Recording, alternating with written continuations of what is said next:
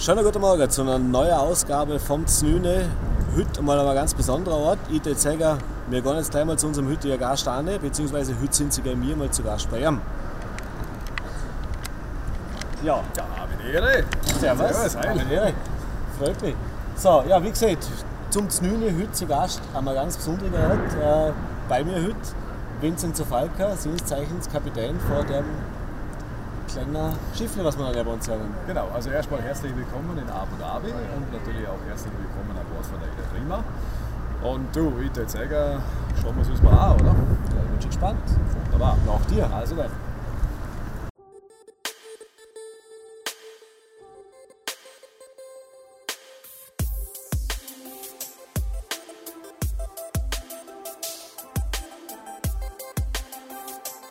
So, jetzt haben wir uns an einen etwas kühleren Ort zurückgezogen. Hier ist doch deutlich angenehmer zum Schwätzen. Äh, wir sind ja nicht zuletzt im Orient unterwegs. Ja, es ist dann doch schon der Horst, ja, schon um die Zeit. Mhm. Äh, unser Format natürlich ist Znüne, deswegen am Anfang die Frage, du als Captain, wann fängt denn für einen Captain der Tag an? Gibt es dort Znüne und wenn ja, was gehört denn zum Köriger Frühstück dazu?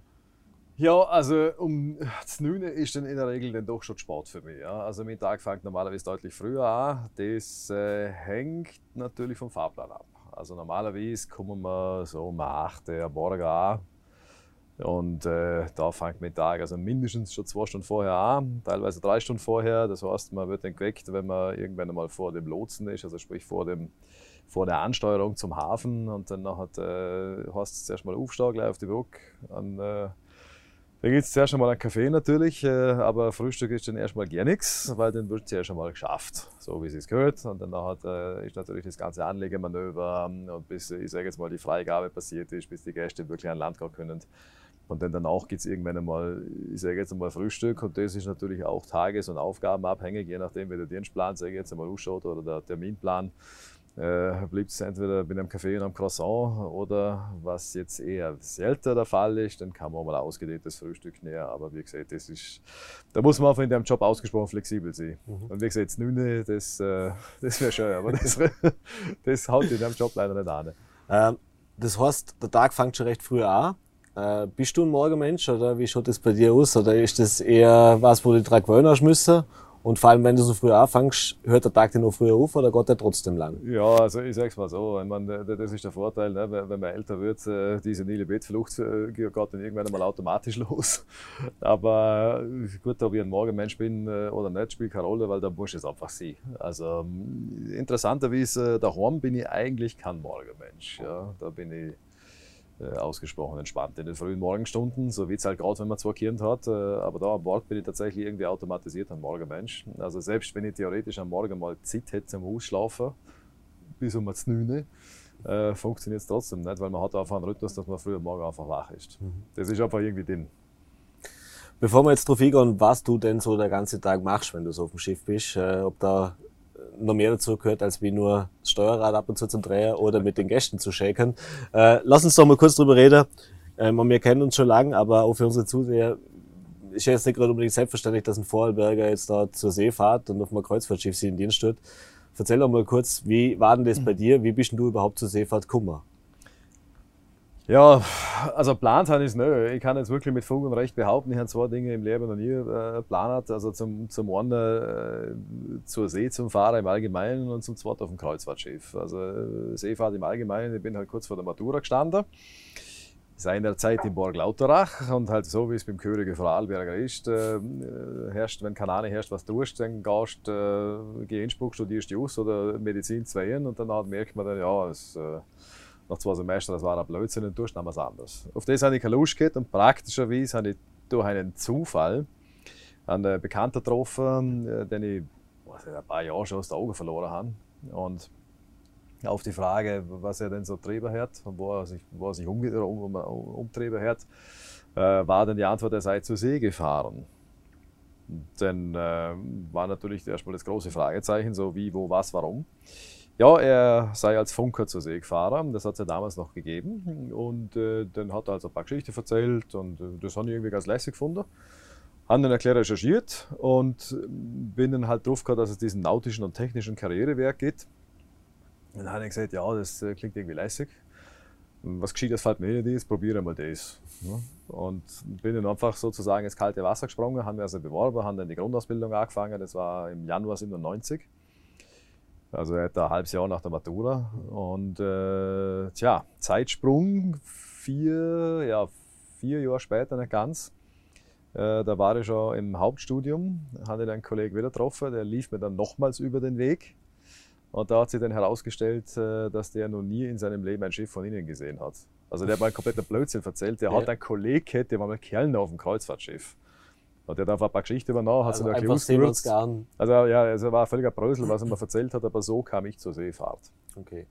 Ähm, nachdem das jetzt so viele Jahre her ist, hast du den Schritt aber offensichtlich auch nie bereut, oder? War, war das so, also wo du dann angefangen hast mit dem Studium und das erste Mal auf dem Schiff war, wie du es dir vorgestellt hast? Oder was war da der größte Nein, sag also, mal, Wow-Effekt oder was auch immer, wo man gesagt hat. Äh zuerst einmal hast du einen kompletten Kulturschock. Also ich bin ja im, im, im Januar 97 bin ich, äh, ich habe dann als Kadett angefangen auf dem Frachter. Und dort, äh, da kommst du an Bord, hast noch nie ein Seeschiff äh, gesehen in dem Leben zuvor und dann bist du erstmal komplett, also komplett verloren. Da geht erstmal gar nichts. Und dann äh, ja, geht halt die Grundausbildung los, äh, halt das Übliche. Ne? Also Deckschrauben, Rostklopfen, halt die ganzen tollen Arbeiten, die man halt ne, als, als Lehrling sozusagen machen muss. Und äh, irgendwann einmal kommt man dann sozusagen in der Rhythmus rein äh, und dann zieht man das halt durch ja, und dann nach sechs Monaten äh, geht ja dann schon das Studium los. dann äh, ist man, ich sage jetzt mal sowieso, äh, gut dabei. Und man merkt auch ziemlich schnell, äh, ob es einem liegt oder nicht. Mhm. Also äh, das ist der Vorteil bei dem Job. Also man merkt relativ zu Beginn, ob man dafür gemacht ist oder nicht. Also ich sage jetzt mal von der mentalen Einstellung. Mhm. Und äh, nach einigen Anfangsschwierigkeiten, die es überall gibt, ähm, habe ich gesagt, okay, das ähm, ist auf jeden Fall etwas, was ich jetzt weitermache. Äh, und äh, nachdem wir dann das Studium fertig äh, gehabt haben, geht dann natürlich die Offizierslaufbahn los. Das ist dann noch einmal ein bisschen was anderes natürlich. Aber im Prinzip äh, habe ich einfach gemerkt, das ist im Prinzip mein Ding. Also, weil es ist einerseits äh, sicherlich auch heutzutage nach wie vor ein gewisses Abenteuer. Äh, die Reiselust sollte man natürlich auch haben, und, aber auch eine gewisse, ich sage jetzt mal, Disziplin für die Arbeitsaufgaben, die da vor einem liegen. Und wenn man diese drei Komponenten vereinbaren kann, dann das eigentlich genau der richtige Job. Mhm. Das kommt natürlich die Frage, nachdem du vorher noch nie auf dem Schiff warst, und das ist das, was die meisten wahrscheinlich beschäftigt, wenn sie das erste Mal auf ein Schiff gehen, wie schaut es mit Seekrankheit aus? Kein Kommentar. Na, also das stimmt. Ähm, äh, ja, es hat äh, sogar jemanden gegeben, der mit mir gewettet hat, äh, dass ich seekrank werde beim äh, ersten Einsatz. Und äh, ja, also ich glaube, also es nicht mir wundern, wenn es überhaupt einen Seemann gibt, der noch nie seekrank war. Also mhm. ich bin definitiv seekrank gewesen. Äh, und zwar, wir sind ja direkt nach dem, äh, also beim ersten Einsatz, ich bin in Valencia an Bord gegangen in Spanien und dann ist gleich über den Atlantik umgegangen in New York. Und äh, ja, Nordatlantik im Winter ist halt Nordatlantik im Winter. Ne? Und es war dann doch etwas sportlich und äh, da waren natürlich äh, einige spontane Wechsel der Gesichtsfarbe vorprogrammiert, aber gut, die haben es überlebt und mittlerweile ist das äh, schon lange, lange Geschichte. Ja. Das heißt, man gewöhnt sich daran, oder? Das ja, also man gewöhnt sich da, ja, klar, man gewöhnt sich daran. Ja. Also das, ähm, ist jetzt nicht mehr, was äh, für mich heutzutage ein Faktor ist. Wobei äh, es ist tatsächlich so, dass ähm, es durchaus jederzeit jedem passieren kann, dass man wieder seekrank wird. Okay. Das hängt nämlich von der Rollfrequenz oder, oder vom Bewegungsmuster vom Schiff ab und jeder reagiert da individuell. Also ich bis jetzt, man klopft auf Holz, ja, es ist schon leicht, ich weiß gerne, wenn ich das letzte Mal seekrank war, aber das ist schon ziemlich lang her, äh, aber naja, es kann theoretisch immer wieder mal passieren. Aber ja, dann regeln wir es auch irgendwie. Mhm. Ja, also wie gesagt, du hast dann das Studium fertig gemacht, bist dann als Kapitän, zuerst als Offizier und dann als Kapitän einige Jahre auf Frachtschiffe gefahren mhm. äh, und sie dabei war jetzt aber umgestiegen vom Dienstleister auf der Fracht zum Dienstleister am Menschen, äh, mhm. sprich äh, Passagierschiff, das heißt, du bist dann zu AIDA gegangen. Ähm, was war denn der größte Unterschied zwischen der Seefahrt davor und dem Wechsel dann ins Passagierschiff? Ja, ähm, also so leicht salopp ausgedrückt, man sagt ja immer, die anspruchsvollste Ladung ist die sprechende Ladung, ja. Äh, aber äh, es, ist, es ist wirklich ein gewaltiger Unterschied. Also ich sage mal, einzige, die einzigen Gemeinsamkeiten äh, bei Frachtschiffen oder von Frachtschiffen und Passagierschiffen ist, dass sie beide schwimmen. Äh, die, das Aufgabenportfolio auf einem Kreuzfahrtschiff ist deutlich komplexer, würde ich jetzt einmal sagen. Und ähm, man steht natürlich, man steht viel mehr im, im Fokus der Öffentlichkeit. Mhm. Also das muss einem bewusst sein, wenn man auf dem Kreuzfahrtschiff schafft, ähm, ist man einfach ganz anders im Fokus, äh, ich sage jetzt mal der Allgemeinheit, als auf dem Frachter. Frachter ist äh, vereinfacht gesagt mehr ein Spezialistenjob. Mhm. Ja. Und ähm, auf dem Kreuzfahrtschiff ist man auf eine gewisse Art und Weise mehr Generalist, weil der Kapitän ist der Leiter des Gesamtschiffsbetriebs. Das heißt, ich habe nicht nur die nautische Abteilung unter mir, sondern auch die technische und den Guest Service und äh, leite sozusagen allumfänglich diese Business Unit. Natürlich mit dem Fokus auf den Marinebereich, äh, weil das ist äh, unsere Kernkompetenz und es mhm. geht ja hier um, um äh, das sichere Navigieren des Schiffes von A nach B. Äh, aber äh, ansonsten ist es wirklich ähm, ein gewaltiger Unterschied. Wo ich jetzt vom, vom Frachter, wo ich ja schon zwei Jahre lang Kapitän war, mhm. den gewechselt habe in, durch einen Zufall in die Passagierschifffahrt, war es am Anfang wirklich schon ein gewaltiger Kulturschock und man muss auch mit der Bereitschaft daherkommen, einen großen Teil seiner Vorerfahrung an Art zu archivieren, weil die auf einem anwendbar ist, weil Ladungsfürsorge und so weiter ähm, ja, also hier ist Ladungsfürsorge was ganz Fürsorge was anderes. Ja. ähm, und einfach auch wieder sagen, okay, in diesem Bereich bin ich absolut unerfahren und jetzt muss ich einfach nochmal von der vorne anfangen zu lernen. Also der Marinebereich, also wie man Schiff navigiert und so weiter, man, das ist irgendwo äh, sicherlich das Gleiche. Ja. Mhm. Aber der ganze Rest von der Organisation, von den Prioritäten, die es hier zu beachten geht, ähm, und dass man hier eben, ich sage jetzt mal, mit, mit Menschen als Kunde zu tun hat und nicht mit, äh, mit, mit Gegenständen. Mhm. Das erfordert auch einfach eine, eine, eine, eine Bewusstseinsänderung, sage ich jetzt einmal. Mhm. Ja, du hast gerade gesagt, die Aufgaben sind natürlich vielfältig da auf einem Kreuzfahrtschiff. Äh, was gehört denn zur klassischen Aufgaben, äh, was gehört denn zu den klassischen Aufgaben von einem Kapitän auf so einem Kreuzfahrtschiff? Weil ich bin jetzt schon ein paar Tage an Bord, haben wir das schon klar schon können. Das heißt, das klassische Bootfahren, Schiff, Entschuldigung, Schifffahren äh, oder das Steuern das ist ja nicht die Aufgabe des Kapitäns.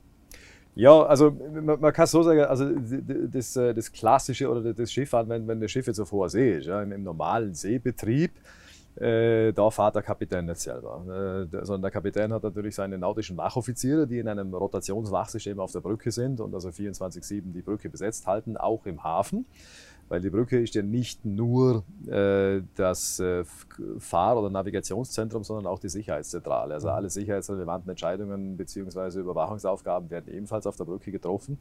Dafür haben wir Personal, aber ich bin dafür verantwortlich, dass äh, der Betrieb vernünftig funktioniert und aufrechterhalten wird. Und der Kapitän Sell ist nur dann auf der Brücke, wenn es an Art kompliziert wird. Also mhm. einlaufen, auslaufen, ähm, schwierige Passagen, was weiß ich englischer Kanal, wenn jetzt extrem viel Verkehr ist oder so, dann ist der Kapitän ebenfalls anwesend. Mhm. Aber das ist eben nur anlassbezogen. Äh, dann abgesehen natürlich vom ganzen Navigations- und, und äh, maritimen Bereich, äh, wo ich natürlich involviert bin in der Reiseplanung, in, in, de, in, den, in den Manövervorbereitungen. Also da läuft ja sehr viel neben der eigentlichen Tätigkeit äh, des Manövrierens. Mhm. Da ist ja ein, sehr großer Rattenschwanz an Vorbereitung auch dabei, die man das sozusagen hinter den Kulissen abläuft. Der Rest ist einfach, ich sage jetzt mal, Führung des Gesamtschiffsbetriebs im Sinne von gewisse repräsentative Aufgaben im Guest-Service selbstverständlich, ähm, auch äh, organisatorische Aufgaben. Also in sehr vielen Aspekten äh, oder in sehr vielen Bereichen ist es vergleichbar mit einem Geschäftsführer von einem Unternehmen mit ungefähr 1000 Mitarbeitern, mhm. jetzt im Falle von der AIDA Prima. Mhm. Das heißt, äh, Personalmanagement, äh, Projektmanagement, äh, Prozessmanagement. Wir, haben, wir sind mit Organisationsentwicklung mit dabei, in enger Abstimmung mit, mit, mit der Landorganisation äh, Budget-Meeting. Äh, da ist also sehr vieles dabei, was an Land eben auch an äh, Geschäftsführer macht. Ähm, gewisse Dinge natürlich nicht. Also Marketing und Sales ist natürlich komplett bei der Landorganisation, das ist klar, das ist nicht dieser Bereich. Aber ansonsten ist es äh, sehr viel äh, wirklich vergleichbar mit der klassischen Führungsaufgabe eines Geschäftsführers an Land. Mhm. Da ist natürlich auch massive Verantwortung für das ganze Schiff und für die Besatzung und für die, äh, für die Passagiere. Also vielleicht zur Erklärung, wir sind jetzt da auf der AIDA Prima. Das ist ja. aktuell eines der zwei größten Schiffe richtig, bei AIDA. Ja. Ähm, wenn ich richtig informiert bin, um die 3000 Passagiere an Bord, wenn es voll ist. Und nee, nee 4000. Also oder 4000 sogar, ja. ja. Und knapp 1000 Mann Besatzung. Ja. Also insgesamt 5000 Personen, die sich auf dem Schiff befinden. Und das Schiff ist auch nicht ganz klein. Also knapp Drei, 300 Meter lang, oder? Und genau 300 Meter lang, äh, 38 Meter breit am Rumpf und an der Brücke Nock, also sind unterschiedliche Breiten, da sind wir bis zu ähm, äh, 45 Meter lang ja. Mhm. breit, Entschuldigung. Das. Und 40 Meter hoch, glaube ich, oder so ist den Dreh. Ja, nein, nein, wir sind also insgesamt, also vom Kiel bis zum, bis, äh, zum Antennenmast sind es 260 Meter. Ah, noch mehr, aber genau. Ja. Also ist es schon doch eine, eine Riesenverantwortung, die man da auch trägt. Ähm, ist man sich dessen bewusst, wenn man anfängt als Kreuzfahrtskapitän? Also ich meine, wie gesagt, du bist vorher schon zu See gefahren, hast aber natürlich niemals die Dimension oder die Ausmaße an Person auch gehabt. Äh, kann man da schon ruhig schlafen jeden Tag oder ist das... Äh, Also es gibt ja der klassische Spruch, der Mensch wächst mit seinen Aufgaben und äh, es ist schon so, du, also du fängst ja gleich als Kapitän an, oder? Du fängst ja, also, also du machst jetzt erst eine Grundausbildung, ein Studium, eine Offizierslaufbahn, bist dritter Offizier, zweiter Offizier, erster Offizier und und und und und. Und äh, auf der einen Seite wächst man rein, auf der anderen Seite ist es noch einmal äh, eine spezielle Geschichte, wenn man jetzt Kapitän auf einem Kreuzfahrtschiff ist, weil man eben also für mehrere tausend Seelen verantwortlich ist und natürlich auch für eine Business Unit, die mehrere hundert Millionen wert ist. Und zwar, das ist auch gesetzlich so definiert, ähm, persönlich verantwortlich, wenn es um die sicherheitsrelevanten Sachen geht. Und äh, das ist schon eine sehr, also das ist eine gewaltige Verantwortung, das ist richtig. Der Trick ist, äh, damit man äh, sozusagen trotz allem ruhig schlafen kann, ist sich zwar einerseits permanent dieser Verantwortung bewusst zu sein, gleichzeitig sich davon aber nicht erdrücken zu lassen. Also ich weiß, wofür ich verantwortlich bin mit meinem Team. Ähm, andererseits äh, muss man aber auch ein gewisses Vertrauen in äh, sein, äh, seinen Führungskreis beziehungsweise die, die, die Besatzung im Allgemeinen haben. Weil äh, natürlich in dieser Position kann man nicht bis in jedes Detail alles managen. Das, das geht ja gar nicht. Oder? Und äh, da ist natürlich einer der wichtigsten Aspekte äh, Führungskompetenz und Leadership. Äh, eine der, ich sage jetzt mal, meines Erachtens äh, wichtigsten Rezepte ist äh, generell Verantwortung so weit wie möglich in der Organisationsstruktur abzugeben beziehungsweise nach unten weiterzugeben, ähm, damit, äh, ich sage jetzt mal, da gibt es eigentlich nicht so einen wirklich guten deutschen Begriff, wir sagen dazu Ownership. Also, dass äh, jeder ein gewisses Ownership einfach generieren kann und er auch selbstständig äh, Entscheidungen treffen kann. Auch wenn sie manchmal vielleicht nicht immer die optimalsten Entscheidungen sind, äh, um natürlich jederzeit mit Rat und Tat zur Seite zu stehen, falls man erzählt, du, ich komme nicht weiter, äh, wie tun wir es jetzt? Oder? Äh, das ist so im Großen und Ganzen, wie man heutzutage ein Kreuzfahrtschiff betreibt. Repräsentation gehört natürlich auch zu der Aufgabe. Äh, das heißt, wenn du da durchs Schiff läufst, natürlich, dann sind alle Augen auf den Kapitän gerichtet. So, das ist so der Star an Bord eigentlich für alle Passagiere. Das kriegt man ja live und hautnah mit, wenn man sich mit dir mal so über das Schiff bewegt. Ähm, das heißt, da muss man sich natürlich auch bewusst sein, wenn man so einen Job macht, ist das was anderes, als wie wenn ich jetzt irgendwo wieder bei der Frachtschifffahrt bin. Da wird natürlich jeder Schritt beobachtet von den Passagieren ganz genau, was macht er, was tut er, wie bewegt er sich, wo bewegt er sich. Und man muss schon auch äh, das mögen, natürlich, dass die Leute auch noch Noir reden, dass da vorgestellt werden, ganz viel Fotos gemacht werden. Ja, also ich habe mich ja schon gefragt, okay, wie, wie, wie, wie, wie funktioniert das oder wie, wie fühle ich mich damit, aber ganz ehrlich, also das ist für mich äh, tatsächlich überhaupt kein Problem, weil ähm, klar, man wird oft so angesprochen, ob man vielleicht einmal ein Foto machen kann oder sowas mit dem Gast. Äh, für mich ist das die effizienteste und schnellste Art und Weise, dem Gast eine Freude zu machen, das geht eine Sekunde. Und ähm, es ist ja irgendwie eine lästige Geschichte, wenn man, wenn man ohne wirklich, also mit geringstmöglichem Aufwand äh, jemandem so eine Freude machen kann. Ja. Also, ich meine, ich finde mich schon ganz okay, aber ich hätte jetzt nicht jeden Tag fotografieren, ich glaube, da hätte ich Zustand kriegen. Ja. aber aber äh, man sollte natürlich schon ein bisschen an, an für sich selber äh, einen Zugang zu Leuten haben und da nicht unbedingt menschenscheu sein, weil sonst ist das vielleicht nicht der, also der perfekte Job. Oder? Aber durchaus einmal äh, sich mit, mit, mit Gästen ähm, ein bisschen länger mal abgehen oder mal einen Schwätzheber, ähm, mir liegt das.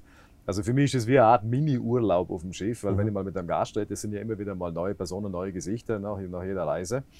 Und das ist für mich auch irgendwie so eine Art Abwechslung. Ja, mal mit dem Gast schwätzen und so weiter, aber Kaffee trinken oder sowas, also ich bin da relativ entspannt, oder? Ab und zu passiert es ja tatsächlich auch mal, dass man Frau Alberger auf dem Schiff hat, oder? Da sieht man natürlich dann selbstverständlich Grüß Gott und Hallo, oder? Und wie herrscht es? Also keine Frage. Aber so aus. Also man lernt ja wirklich äh, die Leute aus allen äh, Ecken des deutschsprachigen Raumes kennen, oder? Weil wir sind ja äh, für den deutschsprachigen Mhm. Markt konzipiert. Und das ist schon eine lässige Geschichte. Also heute dann, was weiß ich, heute ein Hamburger, morgen ein Berliner, übermorgen herrscht ein Münchner, oder? Und da ist halt jeder ein kleiner anders auf seine Art und Weise, oder? Oder ein Wiener oder ein Luschnauer. Wenn man jetzt gemerkt, Vorarlberger natürlich, die reagieren natürlich dementsprechend da, oder? Das verwundert natürlich jeden. Nicht zuletzt sitzen wir jetzt auch deswegen da und unterhalten ja, uns drüber. Äh, Du hast Vorarlberger immer mit dabei, habe ich gesagt. Auf der Brücke weht immer die Vorarlberger Flagge, also wenn du am Bord bist. Das äh, Banner vom Ländle ist immer mit dabei. Also wenn man ein AIDA-Schiff sieht, wo auf der Brücke noch äh, das Ländle-Banner ist, dann bin ich an Bord, ja. Ist das mit dem Landeshauptmann abgesprochen? ja, ich habe jetzt nicht gefragt, aber ich bin gar nicht so davon aus, dass, dass es für einen Markus okay ist. Ja. Schade. ähm, zum Einsatz vielleicht. Also du, wenn du an Bord bist, dass wir das so unsere Zuschauer erklären können, wie lang bist du denn auf so einem Schiff? Und äh, ja, weil man, wenn du auf dem Schiff bist, schaffst du natürlich 24-7 eigentlich, bist eigentlich immer im Dienst. Äh, das heißt, du wirst natürlich auch irgendwann mal Zeit zum wieder Energietanker und Kraftsammler und man hat gehört, du hast schon zwei Kinder, also das heißt, man muss ja mal, oder will sich natürlich auch mal um die Familie kümmern. Wie schaut denn das aus, wenn man da zur See fährt? Also in der Regel hast du ähm, ein, ein Turnus an Bord gerade etwa drei Monate. Ja, und äh, nach drei Monaten äh, ist dann äh, Urlaub angesagt. Der ist circa ja, nicht ganz drei Monate. Also wir haben zwar rechnerisch haben wir drei Monate Einsatz, drei Monate frei, mhm. also eine 1-2-1-Regelung. Allerdings äh, ist äh, pro Jahr sind 30 Tage äh, reserviert für Fortbildung an Land äh, beziehungsweise gewisse Konferenzen, Fortbildungen, Meetings, äh, Pressetermine. Da werden also 30 Tage im Jahr während der Landaufenthaltszeit nochmal dafür reserviert. Also statistisch gesehen hätte ich mal sagen, drei Monate Einsatz, zwei Monate, drei Wochen Urlaub ungefähr. Mhm. Also es ist durchaus, äh, ich kann schon sagen, ich arbeite um zu leben. Mhm. Also und kann, ne, und die, die, die Zeit an Land, da ist der Vorteil, ich meine, da bin ich wirklich jeden Tag am Arbeiten, wie jedes Besatzungsmitglied, wir haben keinen freien Tag. Mhm. Der Vorteil ist aber, wenn ich jetzt an Land bin, dann habe ich die komplette äh, Verantwortung abgegeben. Also es ist ja nicht so, dass, ich, dass mein Geschäft sozusagen weiterfährt und ich bin im Urlaub, sondern da ist ein anderer komplett in Charge. Mhm. Und ich höre und sehe nichts in der Regel von Schiff oder Reederei und äh, kann mir also ganz meinen privaten äh, Tätigkeiten und Vergnügen widmen. Mhm. Du hast gesagt, das ist ein anderer in Charge. Ihr wechselt euch da ja ab. Also da gibt es ja gewisse Teams, die vor dem Schiff eigentlich sind, oder? Mhm. Äh, wie ist das? Bist du dann immer auf dem Leerschiff oder äh, innerhalb der Flotte oder, oder wird das gewechselt? Also in der Regel hat man ein Stammschiff. Ja, äh, bei mir ist es jetzt so, dass ich jetzt äh, dieses Jahr eigentlich nur auf der Hyperion-Klasse war, also sprich Prima Perla, das mhm. sind die zwei Schwesterschiffe.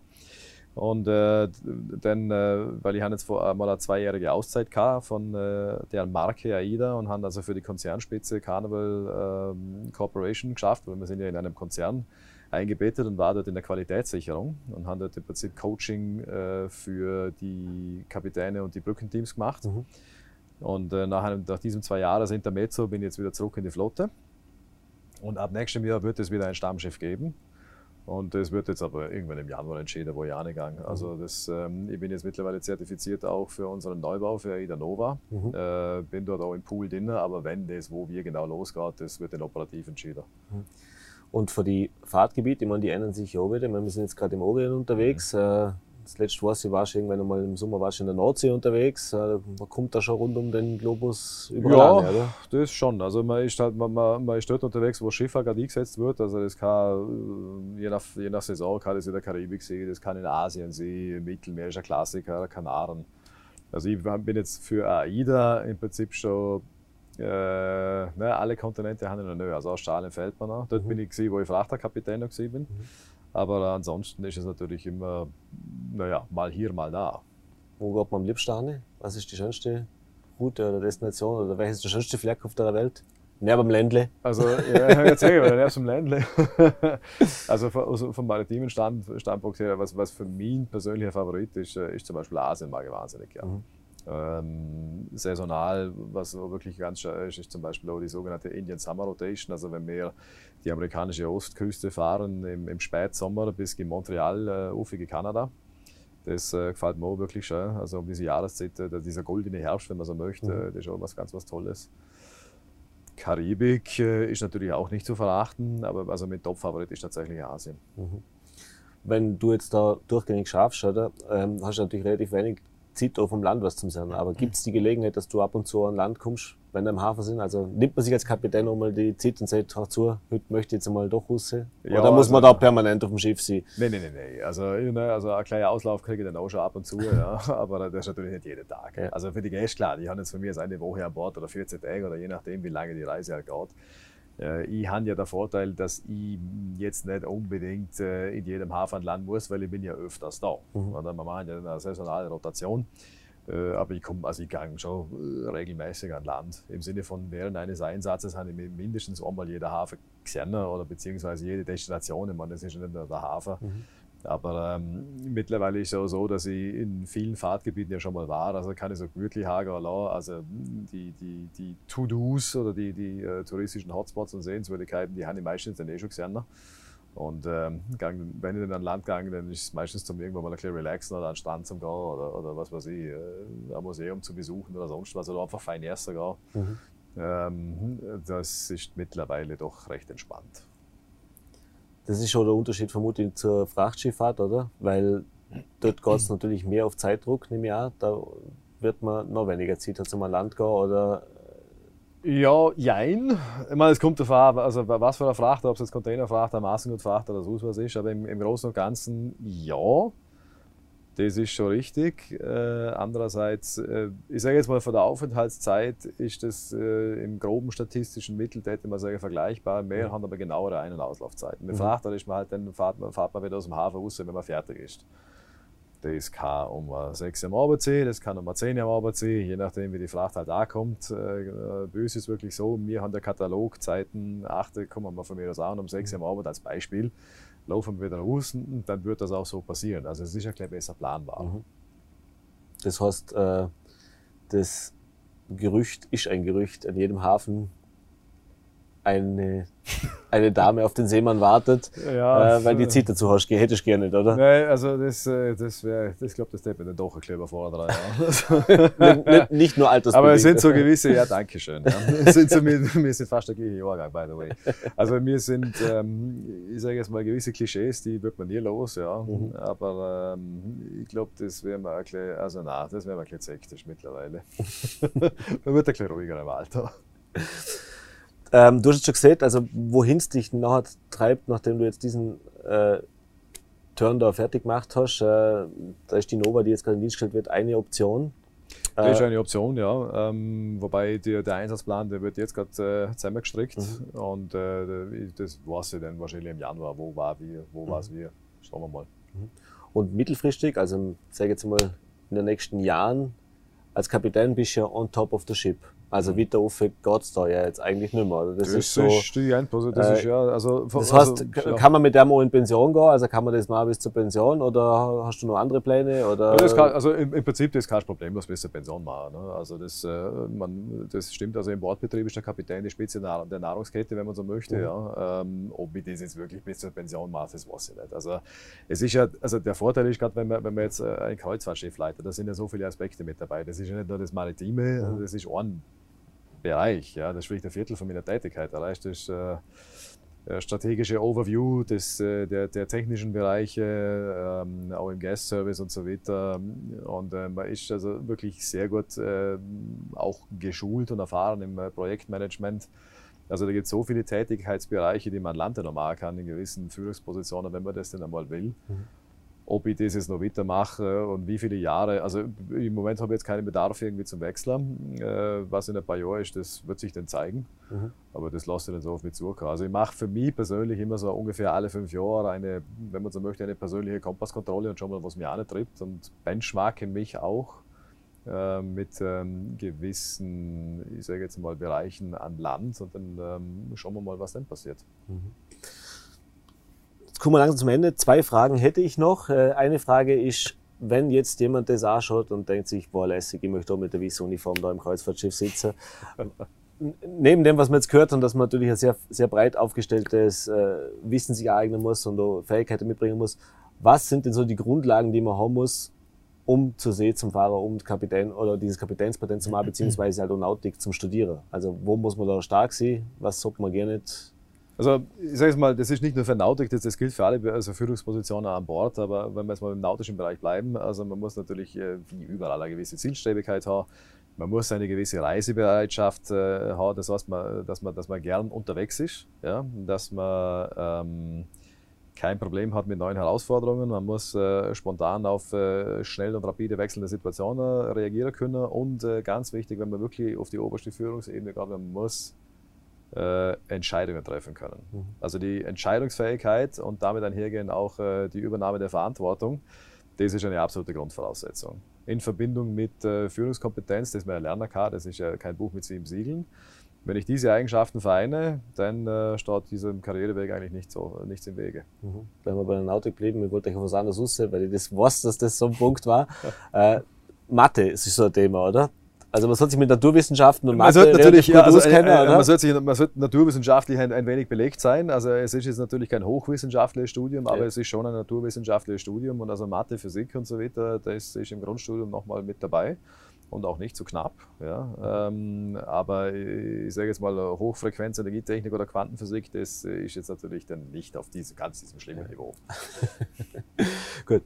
Und als letzten Punkt den haben wir jetzt zum Schluss aufgeballt, dann wollen wir eine kurze Anekdote erzählen. Du möchtest diese Anekdote erzählen. Du hast, du hast am Anfang zwar ja. gefragt im Vorgespräch, müssen wir das wirklich machen oder sollen wir das wirklich machen? ja, ja, äh, du weißt schon, was Jussi will. Nein, Und zwar, jetzt hast du jahrelang studiert, fahrst, wie, wie wir gerade gehört haben, also jetzt schon lange zur See, fahrst mit dem Kreuzfahrtschiff, über das gerade gehört haben, wie groß und welche Dimensionen das sind, über alle Weltmeere. Sieht du wieder zurück in Vorarlberg bist, weil du ja vor einigen Jahren noch zurück nach Vorarlberg gezogen privat, äh, dann haben wir natürlich unseren schönen Bodensee und da war natürlich das erste, was du machen hast, Welle, ein Patent für den Bodensee. Zur Erklärung. Das Patent, das du hast, um über alle Weltmeere zu schippern, gilt nämlich nicht auf dem Bodensee. Ja. Das heißt, im Ländle, im Köriger Superländle, muss man da ein eigenes Patent machen, damit Richtig. man auf dem Bodensee äh, Bötle oder, oder Gundel oder was auch immer fahren, Gundel ja. muss nicht, aber für ein Segelboot oder sowas fahren muss. Mhm. Also hast du natürlich gesagt, okay, kann ja kein Problem sein, machen wir. Mhm. Das hast du aber oben denkt, bis du in dem Kurs warst und bis du vor der Prüfung warst, oder? Ja, ja, ja. Das, äh, aber das darfst gerne jetzt du selber erzählen. ja, also ich wäre ja äh, um ein Haar äh, durch die Prüfung gerauscht. Und zwar war das so, das war 2002. Also ich, da, war, da, habe ich, da habe ich Studium schon abgeschlossen, gehabt, mhm. war mittlerweile zweiter Offizier.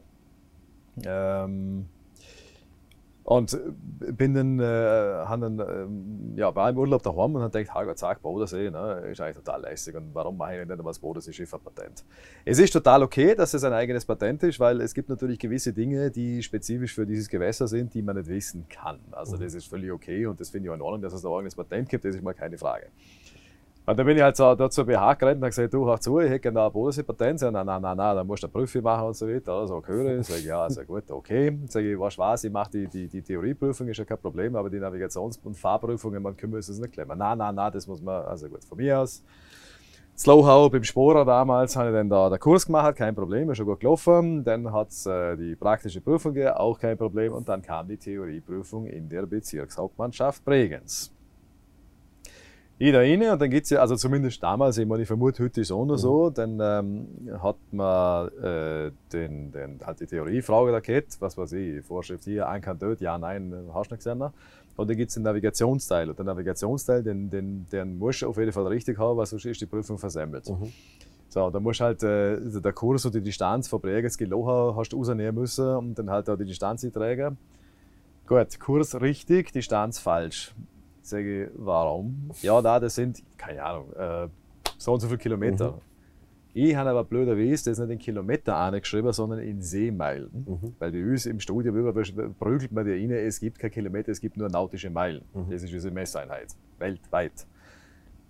Außer am Bodensee. Jetzt habe ich gesagt, okay, alles klar, aber du, los, ich kann es da umrechnen, das entspricht exakt der Kilometerzahl, die auch richtig ist. Dann haben sie mir gesagt und so weiter und so weiter. Nein, keine Chance, das ist falsch. Ich sage, ja, noch einmal. Die, ich weiß nicht, jetzt war es eh mal so und so viele Kilometer, yeah. keine Ahnung. So, ich habe es hergeleitet, durchgerechnet, hier schon, Logo, ah, da siehst wenn, wenn die Distanz von der Karte rausnimmst, es ist genau, es ist richtig, es ist nur die falsche Maßeinheit. Das kann sie jetzt wohl nicht sein. Nein, keine Chance. Auf jeden Fall. Ähm, ja, war da kein, kein, äh, kein Boden zu gewinnen. Und dann, ähm, ja, habe ich dann zum Glück halt, wie soll ich sagen, man kennt dann halt, man kennt halt jemand. Ach so. Dann hat man es dann irgendwie dann doch auf einem kleinen Dienstweg geregelt, nachdem ich dann noch einmal die komplette mathematische Herleitung machen durfte. Ja. weil sonst wäre ich tatsächlich hier, also Diplom-Ingenieur für Seeverkehr, Diplom-Wirtschaftsingenieur für Reederei, Logistik und Transportmanagement und halt voll die Prüfung versemmelt. Aber, aber darf nicht, kann, kann, kann schafft es nicht. Kann aber ich ist etwas für die Bodensee-Patentprüfung. Wobei ich muss dazu sagen, ich habe nur das Motorbootpatent, also das Segelpatent habe ich nicht. Ach so. Ja, ja, nein, also alles, also alles, was kein Propeller unterm Rumpf hat, ist mir gleich suspekt. Ja. Aber das äh, nehme ich demnächst einmal vielleicht, wenn ich Zeit habe, in Angriff. Ja. Das lerne ich auch noch sehr gleich. Ja. Aber das mal schrieb ich sie noch einen Kilometer an. Das hast du gemerkt, oder? Ja. Super, dann sind wir schon am Ende. Ich sage nochmal Dankeschön, dass du die Zeit genommen hast. Äh, wir haben es eh gemerkt, vorher Meeting, nachher Meeting, haben wir Gott sei Dank jetzt einen Slot gefunden. Äh, hat mich gefreut, dass wir uns jetzt auf dem Weg mal getroffen haben. Ja, gerne, gerne, jederzeit wieder. Ja. Sieht man da alle Zeit ein Handbreit Wasser unterm Kiel. Das wäre sehr äh, wünschenswert. Wir ja. werden natürlich in Zukunft verfolgen, was der, der Vorarlberger auf hoher See so trifft. Ja, gerne. Dankeschön. Jederzeit gerne und du weißt eh, da suchst, wenn du noch irgendwelche Bereiche vom Schiff sein willst, na, kennst du jetzt jemanden, der das möglich machen kann? Kein Problem. Da werde ich gerne drauf zurückkommen. Passt. Gut. Merci.